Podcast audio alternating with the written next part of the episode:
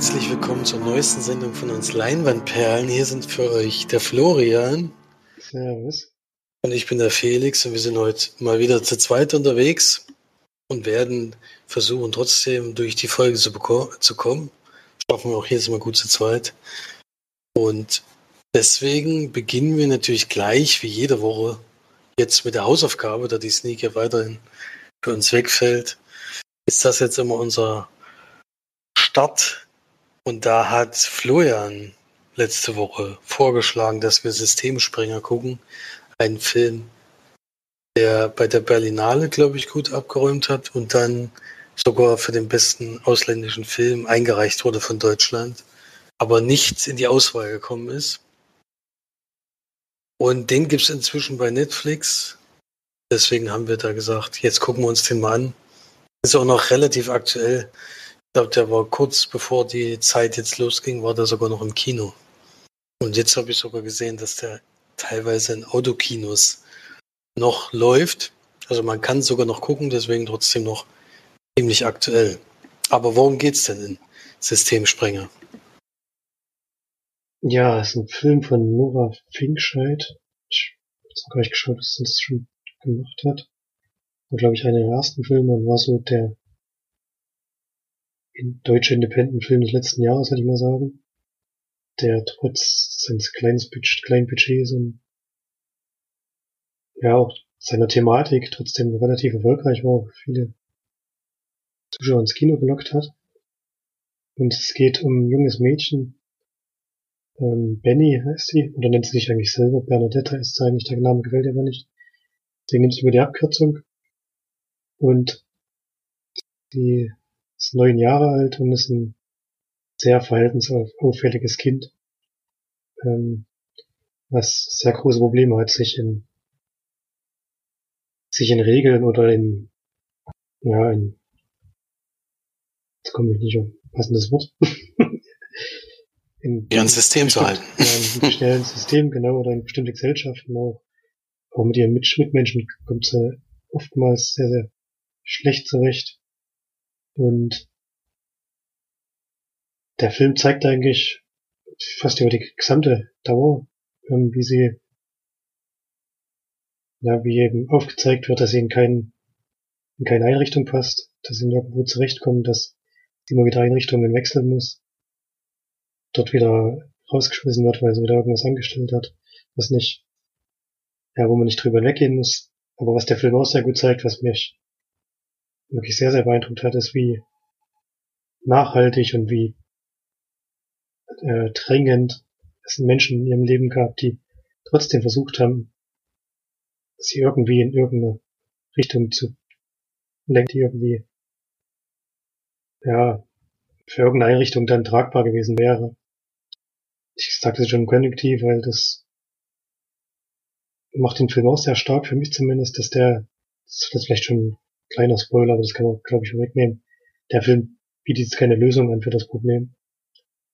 Denn man hat auch wirklich das, während des Films das Gefühl, dass es gar keine Lösung für dieses Problem gibt. Zumindest zeigt der Film das ziemlich deutlich auf. Und dass es eben manchmal keinen Grund dafür gibt, dass Menschen so sind, wie sie sind. Denn ich habe nicht das Gefühl, dass sie hat natürlich ein schwieriges, das spielt da mit rein, aber trotzdem ist eigentlich schon so, dass sie die ganze Zeit Leute in ihrem Umfeld hat, die sehr darauf bedacht sind, ähm, die ja ihr auch ein Umfeld zu bieten, was was sie was ihr Wärme zeigt oder was sie zeigt, dass sie wichtig ist, dass sie schon eine Bedeutung hat in in der Gesellschaft, was in den Einrichtungen meist schwierig ist, aber es gibt dann noch Leute in ihrem Umfeld, die einen Zeitraum mit ihr zusammenarbeiten und wirklich versuchen, da ihren Weg zu ebnen, der, der für sie äh, lohnenswert ist, sage ich mal. Und das ist eigentlich auch das, was im Film so, so wehtut, dass das im Endeffekt nicht viel hilft, sondern das ist wirklich sehr ja, sehr schwierig ist, sie überhaupt irgendwo einzuordnen oder ihr irgendein, irgendein Gefühl von Heimat zu geben. Und mich hat der Film ziemlich stark beeindruckt müssen. Hat mich auch, ja, sehr, sehr bedrückt, sage ich mal, also wirklich sehr traurig gemacht und muss man schon eine Warnung ausgeben für diesen Film, der das ist kein kein Film für einen gemütlichen Sonntagnachmittag oder so, sondern der tut schon weh und soll er ja auch mit dem, was er zeigt. Und bei mir hat es auf jeden Fall funktioniert. Mich hat er schon sehr beeindruckt und sehr, ja, sehr mitgenommen. Weiß nicht, ob es dir da auch so ging. Ja, auf jeden Fall. Also ähnlich. Ich habe gerade noch gelesen, dass ich Quatsch erzählt habe. Der kam letztes Jahr im September ins Kino. Und das war bei der Berlinale 2019, wo der so abgeräumt hat. Das ist ja echt erstaunlich, dass das schon dann über ein Jahr her ist. Ja, ja trotzdem dieses. Ja, ja, also da hätte man den schon lange können, auf jeden Fall. Aber den gibt's jetzt auf jeden Fall da zu sehen. Und ja, ich kann mich da nur anschließen. Es ist für mich ein Film, den ich auch noch einmal gucken werde was dann schon so ist, dass du nicht besonders glücklich daraus gehst. Es ist halt so ein Fall, wo du dann echt da stehst und sagst, da kannst du auch mit den Betreuern dann irgendwie, kannst du die dann auch verstehen, weil die sind einfach die Hände gebunden. Was, was will man denn noch machen? Die haben ja wirklich in der Zeit so viel versucht, aber dann zwischenzeitlich, dass dann äh, Einzelbetreuung gibt für den ganzen Tag und du hast trotzdem eigentlich keine Kontrolle über die, die Wut, die sie da manchmal aufbaut. Und ja, es gibt halt irgendwie nichts, was du machen kannst, so richtig. Das ist schon, ist schon ein bisschen erschreckend gewesen. Also da, also es gibt, glaube ich, keine Heilung dafür. Es klang ja immer so, als würden sie sie behandeln wollen und dann würde das vielleicht irgendwann sich legen oder sowas. Ich glaube, in dem Fall gibt es einfach keine, keine Möglichkeit, da irgendwas zu verändern, was schon irgendwie sehr deprimierend ist. Sie hatte anscheinend auch die ganze Zeit Medikamente bekommen, die dann verstärkt wurden, aber man hat nicht das Gefühl gehabt, dass es irgendeinen Einfluss auf sie hatte. Nee, das war eigentlich nur zu beruhigen sozusagen. Zwischenzeitlich mal. Ja, also es ist ganz, ganz schwieriger Film, weil es halt viele Momente gibt, wo, wo man ihre glückliche Seite sieht, was natürlich schön ist, weil sie dann so ein bisschen aufblüht und wo man dann eben auch merkt, dass es eben auch anders geht, aber es gibt halt diese Momente, die einfach immer völlig außer Kontrolle geraten. Also als bestes Beispiel ist da, glaube ich, äh, ohne da jetzt was zu spoilern, aber sie hält irgendwann von jemand anderem das Kind in der Hand und das artet dann eben auch aus. Und du äh, kriegst es dann schon mit der Angst. Als Eltern, als Elternteil ist das, glaube ich, das Schlimmste, was dir passieren kann, wenn, wenn, wenn sowas kommt. Da weißt du dann auch nicht, wie du reagieren sollst. Ja.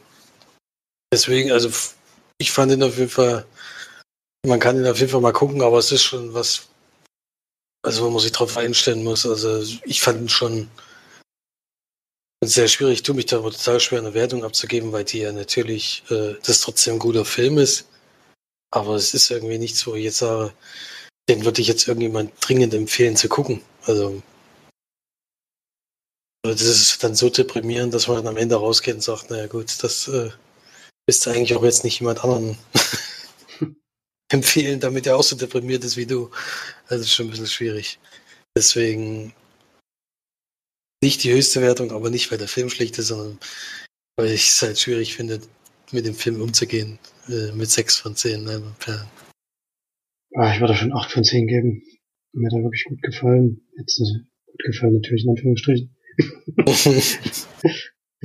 Deprimiert ist, glaube ich, schon eine ganz treffende Beschreibung. Ja, fand es ein bisschen schwierig, wie er aufgehört hat. Ja, das ist das auch, genau. Das, das hätte man Ende vielleicht, war anders, nicht, vielleicht anders lösen können, aber. Ende war nicht so toll, obwohl das, was da eben vorgeschlagen wurde, irgendwie für mich auch nicht so richtig Sinn ergeben hat, aber gut. Nee, da werden halt ergeben, das nur das Problem weiterreichen sozusagen. Ja, das ist dann halt das, was dann am Ende leider dabei rauskommt. Ja. Ja. Und traurig. Und es gibt ja solche, solche Fälle, deswegen da, das ist dann schon erschreckend zu sehen, dass es eben leider auch nicht nur geschauspielt ist, sondern auch in Wirklichkeit vorkommt, was man allerdings noch hervorheben muss, dadurch, dass es ein deutscher Film ist. Also nicht nur das Kind war wirklich, äh, hat das erstaunlich gut gespielt, sondern auch dieser eine Betreuer, der war super, ja. Der war echt, der war richtig gut gespielt. Also das den hatte ich bisher, glaube ich, auch nur einmal gesehen. Ich hatte nämlich nachgeguckt, äh, wo der noch mitspielt. Und der ist lustigerweise aus Jena. äh, der hat nämlich bei. Denn das? Irgendwas hatte ich, also er spielt relativ viel in deutschen, äh, also in so Krimis mit und sowas. Und hat jetzt bei Berlin Alexanderplatz mitgespielt. Ich glaube, der kommt da jetzt demnächst. Ich glaube, bei Paula, der, der Film, der, wo unser Cousin auch mitspielt. Habe ich gesehen, genau. Ja, also auf jeden Fall ein schöner, äh, schön, dass es mal wieder ein anderer Schauspieler ist, der dann wirklich äh, überzeugen kann. Das hat äh, war schon toll. Deswegen gerne mehr mit dem Schauspieler. Ja, so. Auch das Mädchen, das muss man schon sagen. Ja, das musst du erstmal hinkriegen. ja. Hoffen wir mal, dass es nur gespielt war. ich gehe jetzt mal stark davon aus, ja. Ich auch. Ja. ja. Ja, kommen wir von Systemspringen, von einem sehr schwierigen Thema zu einer Dokumentation. Da fällt mir jetzt auch keine Überleitung dazu ein. Ähm, denn ich habe eine Dokumentation geschaut über Quentin Tarantino, ein äh, Tarantino The Bloody Genius heißt die. Und da geht es um die ersten acht F Filme von Quentin. Und die Tara Wood die das gemacht hat, die hat unter anderem auch eine, ein ähnliches Projekt mit dem Richard Linklater gemacht. Also die geht gerne mal darauf ein, äh, geht gerne mal äh, auf Regisseure ein, die schon lange im Geschäft sind und sozusagen so ein bisschen Besonderheit mit, mit sich tragen. Und bei Quentin kann man das ja auf jeden Fall sagen. Und ja, es geht eigentlich darum, die acht Filme, wie also wie er überhaupt dazu kam, seinen ersten Film zu drehen und wie der dann ankam und wie es dann mit den anderen Filmen so weiterging. Und dann kommen viele Schauspieler noch zu Wort, die dann auch nochmal was dazu beitragen und also viele Interviews. Und ja, so schlängelt sich das halt von Film 1 bis 8, also bis der Hateful Eight, das ist dann da, wo es abschließt. Und ja, es ist auf jeden Fall nicht uninteressant, muss ich sagen. Um es jetzt mal vorsichtig auszudrücken. Es war nämlich wirklich eine Dokumentation, die mir eigentlich nicht gefallen hat. Und zwar über die Art und Weise, wie sie gemacht ist. Denn es gibt ein, also es, also wenn man ein bisschen was schon zu Quentin Tarantino und sowas geguckt hat und, und gesehen hat oder gelesen hat, dann bietet die Dokumentation eigentlich nichts Neues. Es, also es werden eigentlich Filme zusammengefasst, die wir schon kennen. Und wird ein bisschen drüber gesprochen, aber es bietet jetzt keinen großen Mehrwert, durch das, dass du das jetzt gucken kannst. Fand ich ein bisschen enttäuschend. Äh, was ich auch ungünstig finde, ist, wenn du eine Dokumentation über einen Regisseur machst und der ist in der Dokumentation aber nicht vertreten. Ich weiß nicht, wie es dazu gekommen ist, aber er sagt einfach kein einziges Wort. Äh, finde ich schon komisch. Also da sind zwar, wie gesagt, Schauspieler, also Samuel Jackson zum Beispiel dabei und Christoph Walz kommt auch mal zu Wort, aber alles immer relativ kurz und also er rennt da wirklich durch diese acht Filme durch, oder sie in dem Fall. Und das, also ich fand das nicht spannend zu gucken und ich fand es auch nicht sonderlich interessant. Es gibt ein paar tolle Anekdoten, also wenn man Quentin Tarantino mag und sowas und seine Filme mag, kann man es schon mal sich angucken, aber es ist jetzt nicht so, dass du am Ende rausgehst und sagst, du hättest jetzt irgendwas verpasst. Äh, die Anekdoten kommen eigentlich in diesen Interviews mit diesen Schauspielern, also selber hat du da gar nicht so wahnsinnig viel beitragen können. Das fand ich irgendwie schade. Und da hätte ruhig, da wäre sicherlich mehr möglich gewesen. Und es geht halt auch um die langjährige Freundschaft zu Harry, Harvey Weinstein natürlich, äh, die ja dann am Ende endet und da geht es dann auch sehr drauf ein, noch sozusagen um das abzuschließen. Und das weiß ich nicht, ob das die Dokumentation gebraucht hätte, die über Quentin Tarantino geht. Ein bisschen was zu tun hat, weil eben sehr viel Kontakt äh, mit ihm hatte und er natürlich die ganzen Filme von ihm finanziert hat, aber weiß nicht, was das da jetzt, das hat irgendwie nicht so richtig reingepasst. Das wäre wahrscheinlich Thema für ganz eigene Dokumentation. Das müsste da jetzt nicht am Ende für die letzten zehn Minuten noch. Äh, das ist ein viel wichtigeres Thema, das kann man nicht in so kurzer Zeit da bearbeiten. Deswegen nicht so eine Riesenempfehlung, also wenn man seine Filme mag und sowas und gerne mal wieder so einen Zusammenschnitt von allen sehen will, kann man das schon mal machen. Aber ich äh, fand es jetzt nicht so wahnsinnig gut umgesetzt. Deswegen von mir auch nur vier von zehn Leinwandperlen, obwohl man bei Dokumentation allgemein nicht so eine. Also für mich keine große Sehempfehlung auf jeden Fall. Hatte ich mir ein bisschen mehr erhofft. Aber naja, dann eben nicht. Das war Tarantino, The Bloody Genius. Der wird jetzt demnächst auf jeden Fall bei Amazon dann in der Flat verfügbar sein. Meistens ist es so, wenn die 99 Cent Filme waren, kommen die so zwei, drei Monate in die Flat rein. Da kann man dann sicherlich mal angucken. Also es ist jetzt keine verlorene Zeit, aber man sollte nicht allzu viel erwarten. Ja, und da kann ich jetzt aber eine gute Überleitung bringen. Denn Tarantino ist auch bei dir Thema gewesen diese Woche. Du warst nämlich nochmal im Autokino, hat es ja letzte Woche, glaube ich, schon angekündigt. Und hast noch ein neu entstehendes Autokino besucht, direkt im Ort, wo du auch noch wohnst. Also keine weitere Anreise diesmal. Und hast da Pulp Fiction gesehen, was natürlich in der Dokumentation auch großes Thema war. Ja, brauche ich die Dokumentation jetzt mal nicht gucken, denn, denn die Zusammenfassung von dem Film habe ich jetzt gerade vor Augen. Ja. Äh, weiß nicht, ob ich jetzt Pulp Fiction noch groß besprechen muss. Jetzt nicht der neueste Film, aber schon einer mit der besten, sagen wir. äh, zwei, der zweite Film von Tarantino. Und ist ja so ein Episodenfilm, dem es um mehrere handelnde Personen geht. Meistens ein Gangster, beziehungsweise dreht sich alles um so einen Gangsterboss, in dem das alles ausläuft. Bruce Willis spielt zum Beispiel einen Boxer, der beim Kampf absichtlich verlieren soll, sich dann aber dagegen entscheidet und das hat dann natürlich Konsequenzen.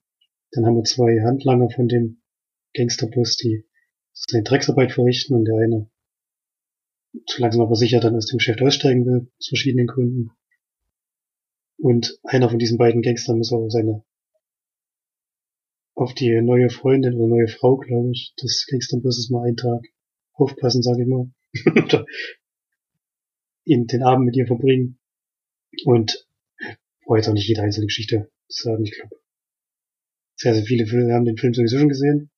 Ich hatte ihn jetzt aber sehr, sehr lange nicht mehr gesehen gehabt und mich auch sehr gefreut, im Autokino zu sehen, denn im Kino hatte ich ihn eh noch nicht geguckt. Autokinos hier in Tübingen seit ungefähr drei Wochen oder so. Ich glaube, es ist auch nur diese Woche und dann schließt das wieder so der Ersatz fürs Sommernachtskino, was es ja immer jedes Jahr gab wo eben auch so eine große Leinwand aufgestellt wurde und aber eher aktuelle Filme gespielt wurden. Dieses Jahr ist das ein bisschen gemischt, weil natürlich auch nicht viele Filme anlaufen. Deswegen kommt auch ein bisschen ältere Sachen. Und ja, so viel kann ich zu Pulp Fiction nicht mehr sagen, denn ich glaube, wer den Film kennt, weiß schon so ungefähr, worauf man sich einlassen muss. Es ist sehr Dialog dialoglastig, sehr, aber sehr gute Dialoge sind nicht so gestellt, sag ich mal, sondern ein bisschen so aus dem Gangsterleben, Gangster-Jargon und macht einfach sehr viel Spaß, dem zu folgen. Gibt jetzt keine durchgehende Story, wie gesagt, sondern hat alles lose miteinander zu tun, aber es sind eigentlich eher einzelne Geschichten, die da passieren. Auch sehr skurrile Geschichten, die durch Zufälle, durch die, die durch Zufälle zustande kommen, sagen wir. Und sehr schwarzhumorig und sehr ja, wie gesagt, auch sehr dialoglastig. Wenn mir jetzt die Dialoge nicht gefallen, der hat an dem Film natürlich dann nicht so viel Spaß, aber ich habe das wieder sehr genossen, habe den sehr gerne verfolgt und bin da, glaube ich, auch viel früher schon bei 9 von 10 Leinwandperlen. Einfach ein sehr, sehr Film. Meiner Freundin hat es nicht so gut gefallen, aber das habe ich das hätte mich auch überrascht. aber ich glaube, sie fand es auch nicht schlecht, sie fand es vor allem zu lang, der geht zweieinhalb Stunden, also ist schon ein Brett, aber ich finde durch die vielen einzelnen Geschichten kann er schon die Laufzeit dann erfüllen. Bei Quentin geht's allgemein ja nicht so kurz. Ja, bis auf den ersten Film, was aber doch sieht, wirklich knackige, knackige 90 Minuten. Und ist ja schon ein ähnliches Genre und so, also wer den noch nicht kennt, das ist ja nicht ganz so bekannt. Ich mag den auch total gerne, der spielt ja eigentlich fast nur in zwei Handlungsschauplätzen und ist auch geht wirklich auch vor allem über die Dialoge, da hat er überhaupt noch kein Budget gehabt. Der ist ja wirklich so in der Garage oder so entstanden, kann man sagen. Und das war sehr sehenswert, finde ich. Man hat halt so seinen Weg geebnet, deswegen, wer den man nicht kennt, den kann man sich auch sehr gut anschauen. Und Pulp Fiction geht dann in eine ähnliche Richtung, sag ich mal. Also, jetzt für die Massen, die Filme fürs Massenpublikum, die hat er jetzt erst in letzter Zeit gemacht. Das damals war schon noch so ein bisschen spezielleres Kino, was auch nicht jedem gefällt. Das kann ich mir schon gut vorstellen. Deswegen. Aber es ist halt ein Kultfilm und das auch zurecht, finde ich. Ja, definitiv. Also, Film, den ich auch schon viel zu lange nicht mehr gesehen habe, den ich mir unbedingt mal wieder vornehmen muss. Ich hatte sogar Teile vergessen und das sind sogar einschneidende Teile, die wir jetzt nicht verraten, weil vielleicht ist ja anderen noch so wie mir. Ich sag nur mal, äh, Bruce Willis muss mal mit dem Kingston Boys in, in ein Geschäft und da passieren dann wirklich so coole Sachen. Das, das hatte ich völlig vergessen. Das wusste ich nicht mehr. Aber ich möchte jetzt nicht verraten, was ich auch nicht mehr weiß oder den Film sogar noch gar nicht gesehen. Ich war schon auch sehr, ja, auch ein bisschen bedrückend, sag ich mal. Das war jetzt auch nicht so schön anzuschauen, was da passiert. Aber schon ein bisschen hart. Ja. Aber das wusste ich wirklich nicht mehr. Die ikonischen Szenen kennt man natürlich. John Travolta auf der Tanzfläche mit Uma Thurman und so. Das vergisst man dann doch nicht.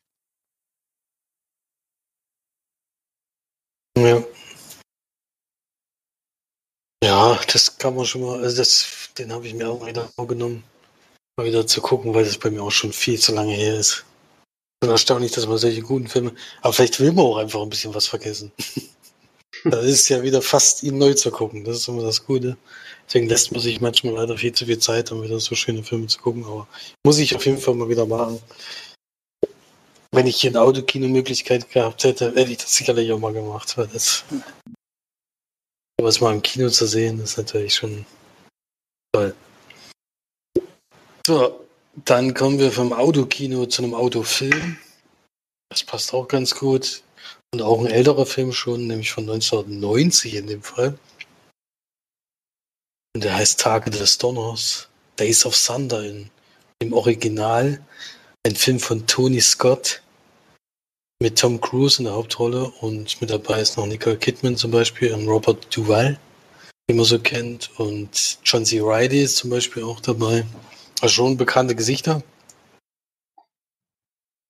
Und es geht um Cole Trickle, der gerade im wie nennt man, jetzt will ich nichts Falsches sagen, auf jeden Fall aus einer Motorsportreihe kommt, die unter der Nesca liegt. Nesca ist also sein großes Ziel, um dahin zu kommen und er kriegt dann ein Angebot von einem, der hat noch nicht mal einen Sponsor, der sagt aber, ja, ich bezahle erstmal den Rennwagen und ich versuche dann mit den ersten Rennen, die du fährst, eben Sponsoren ranzuziehen. Denn er, er kennt sein Talent in der anderen Tourenwagen-Kategorie, die er da gefahren ist. Und sein großes Ziel ist eben nach Daytona zu kommen und den natürlich zu gewinnen. Und so gibt ihm dann ein, also, also er, der, der das bezahlen möchte, der hat eben auch einen langjährigen Gefährten eigentlich schon immer gehabt, der die Autos für ihn baut und eben die Automechanik und alles äh, von draußen her macht. Und den holt er dann so ein bisschen dazu. Der hat eigentlich schon längst seine Karriere beendet, aber er möchte gerne, dass er das nochmal macht und lässt sich dann auch dazu überreden. Baut dann dieses Auto und dann soll er, soll er eben ein bisschen damit fahren und ein bisschen damit Rennen fahren. Das funktioniert aber nicht so wahnsinnig gut. Äh, und dann müssen die sich halt so ein bisschen zusammenraufen. Also das Team passt erstmal überhaupt nicht zusammen. Die, er ist ein bisschen eigensinnig und äh, er baut halt lieber Unfälle als, äh, also versucht halt mit, mit Unfällen halt so durch das Rennen zu kommen, um da eben andere aus dem Weg zu räumen. Und das machen die anderen auch. Ich glaube, das ist inzwischen nicht mehr so ganz möglich, glaube ich. Also die schieben sich da wirklich bei kmh-Zahlen durch die Gegend. Das ist nicht ganz ungefährlich. Und da damit versucht er zu gewinnen, das kommt nicht so gut an. Und dann, wenn die sich so ein bisschen zusammenraufen, geht es auch ein bisschen besser. Allerdings ist das nicht die Geschichte des Films nicht, nicht so, dass es dann alles auf einmal perfekt läuft, sondern es passiert dann noch was Gravierendes. Und das ändert dann eigentlich alles. Äh, ein bisschen in seinem Leben, aber auch in das, dem Leben von einem anderen Fahrer, mit dem er sich eigentlich anfangs immer so ein bisschen duelliert. Also die beiden mögen sich nicht besonders. Ja. Und dann äh, geht es darum, ob, ob es vielleicht doch noch nach Daytona schafft. Und da will er natürlich gewinnen. Das ist ein großes Ziel. Ja, ein. Also ich habe in letzter Zeit öfters mal Rennfilme gesehen. Also Le Mans 66 hatte mir zum Beispiel sehr gut gefallen. Rush zum Beispiel auch gut. Da kann er sich jetzt nicht so richtig einordnen. Es ist, ist ein ganz netter äh, Rennfahrfilm, den man mal gucken kann. Aber es hat mich jetzt nicht vom Hocker gerissen. Also die, die Geschichte ist halt schon so diese typische, typische Sportlergeschichte, auch wenn es, wie gesagt, nochmal so einen Twist gibt oder nochmal so eine neue Geschichte, die dann eben weitergeht. Aber es ist trotzdem jetzt nichts Weltbewegendes. Äh, und wenn man halt jetzt Le Mans 66 erst gesehen hat, ist der äh, ein bisschen schwierig, aber die, die Unfälle schon sehr spektakulär aussehen. Also da haben sie auf jeden Fall nicht großartig getrickst, so wie das aussieht. Denn äh, das sind immer sehr also Nahaufnahmen und das, also 1990 hättest du das noch nicht in CGI machen können, kann ich mir nicht vorstellen. Deswegen muss da relativ viel echt gewesen sein. Das ist dann schon spektakulär teilweise. Wenn man jetzt so Nesca-Rennen sieht, die sind ja wirklich wahnsinnig, wie die da wie nah aneinander fahren und was weiß ich alles, das ist schon erstaunlich, dass das dann alles noch so funktioniert. Und ja, kann man auf jeden Fall mal gucken. Ist jetzt kein Film, den ich jetzt zwingend empfehlen würde. Also wo ich sage, das ist jetzt ein Tom Cruise-Film, den man unbedingt gesehen haben muss. Ich glaube, andere, die mir deutlich besser gefallen haben. Aber ich bin jetzt froh, dass ich ihn mal gesehen habe. Den hatte ich nämlich, den hatte ich tatsächlich noch gar nicht gesehen. Ich weiß nicht, wie es bei dir ist. Nee, ich kenne den glaube ich nicht. Äh, der wird ja auch öfters mal genannt und äh, ich habe mir sowieso in letzter Zeit immer mal ein paar Tom Cruise-Filme geguckt die ich noch nicht kenne. Da ge gehört er ja auf jeden Fall dazu und gibt da so fünf von zehn Leinwandperlen. Bisschen okayer Film, aber kein, also ein Durchschnittsfilm, aber kein herausragender. Hat allerdings damals auf jeden Fall seine Kosten deutlich wieder eingespielt, also war schon ein Erfolg, vor allen Dingen in den USA und ja, deswegen, also auch mit Musik von Hans Zimmer zum Beispiel, also das ist auch so, also von Jerry Bruckheimer auch die Produktion, also ist schon hochproduziert alles, das merkt man schon. Aber so richtig überzeugt hat er mich jetzt nicht.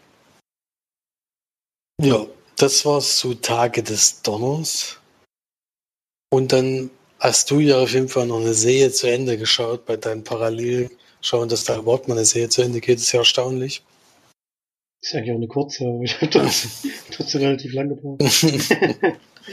Dann kannst du ja mal davon berichten.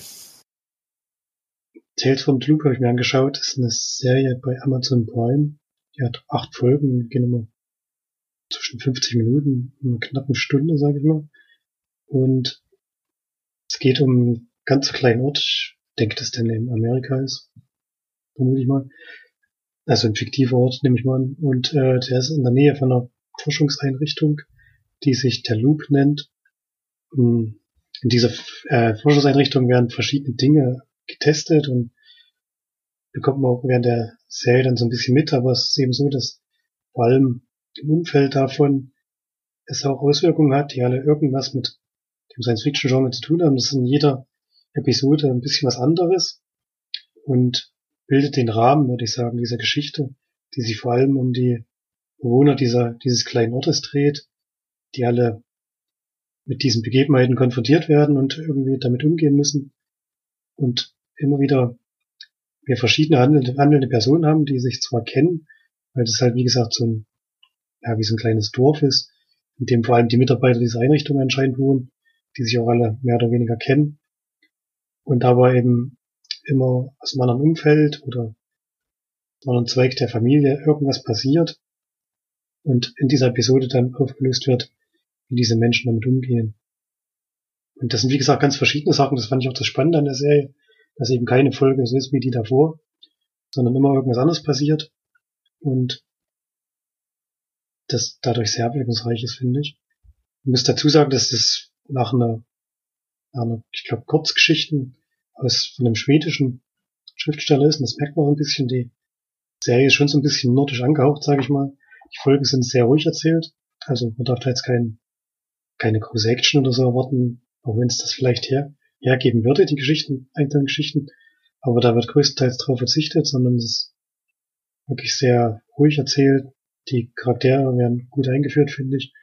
Auch wenn nur, wenn auch nur kurz, aber doch schon so, dass man den connecten kann und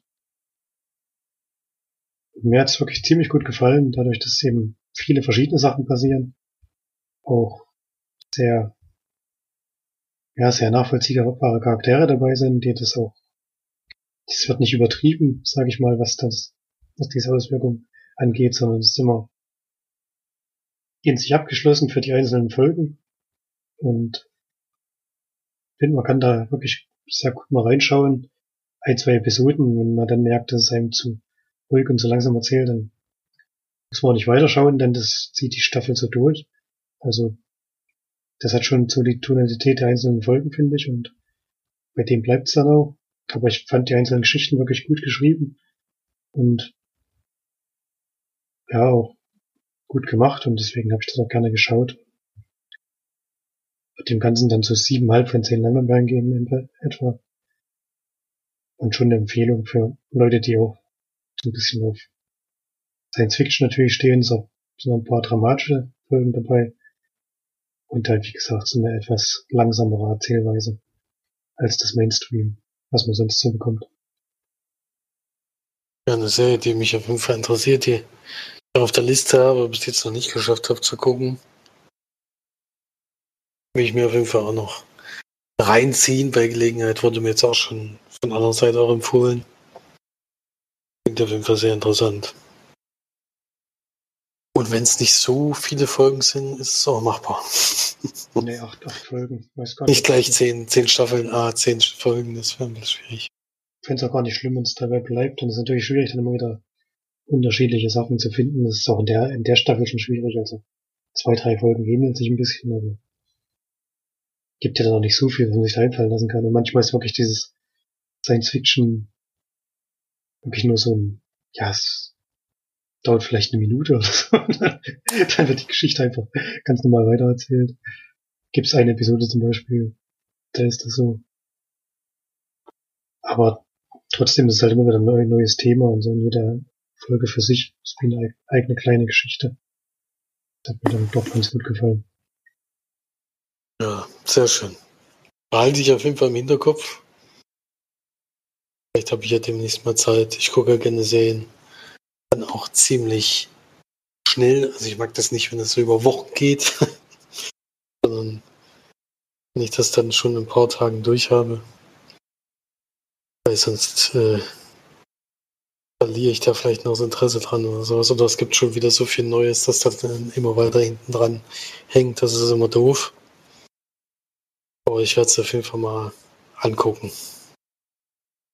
Gut, dann komme ich noch zu meinem letzten Film, den ich noch gesehen habe in der Woche. Äh, ein, auch ein deutscher Film von Caroline Link. Und es ist der Film Der Junge muss an die frische Luft eine Buchverfilmung von Habe Kerkeling. Ich glaube, ist das sein zweites oder drittes Buch war. Es gibt ja auch einen Film zu seinem ersten Buch und ich bin dann mal weg, wo es um die Wanderung oder Pilgerwanderung über den Jakobsweg ging. Der Junge muss an die frische Luft, ist dabei ein ganz anderes Thema jetzt, denn es geht um seine Kindheit und um die tragische Familiengeschichte, die er eben selber hatte. Also ich wusste es jetzt vorher, ich weiß nicht, ob es uns schon so bekannt ist, was da passiert ist. Deswegen möchte ich es jetzt eigentlich nicht gleich thematisieren. Ist nämlich gar nicht am Anfang des Films, sondern es ist schon die Mitte oder sogar gegen Ende, wo das dann vorkommt. Und ja, um sein Leben als Kind, als ungewöhnliches Kind, also es war damals wohl schon zu sehen, dass er besonders ist und die Leute gerne zum Lachen bringt und vor allen Dingen gerne imitiert oder nachmacht. Das war ja immer auch einer seiner Programmthemen. Mit Horst, Horst Schlemmer oder sowas, da hat er ja viele Leute mit zum Lachen gebracht. Ähm, gibt dann auch am Ende ein paar Ausschnitte zu sehen, wo man wo ich sogar wieder lachen musste. Es ist schon, schon lustig, wie er die Leute imitieren kann und all sowas. Wie er dann spricht. Und ja, ist halt schon eine Familiengeschichte in einer Zeit, die nicht so einfach war. Also es ist halt ähm, nach dem Krieg sozusagen.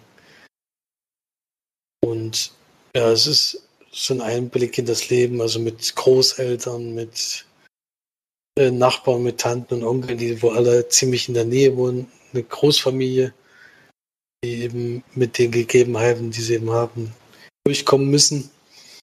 Und ja, und dann passiert ja wirklich noch was Schlimmes, dass dann noch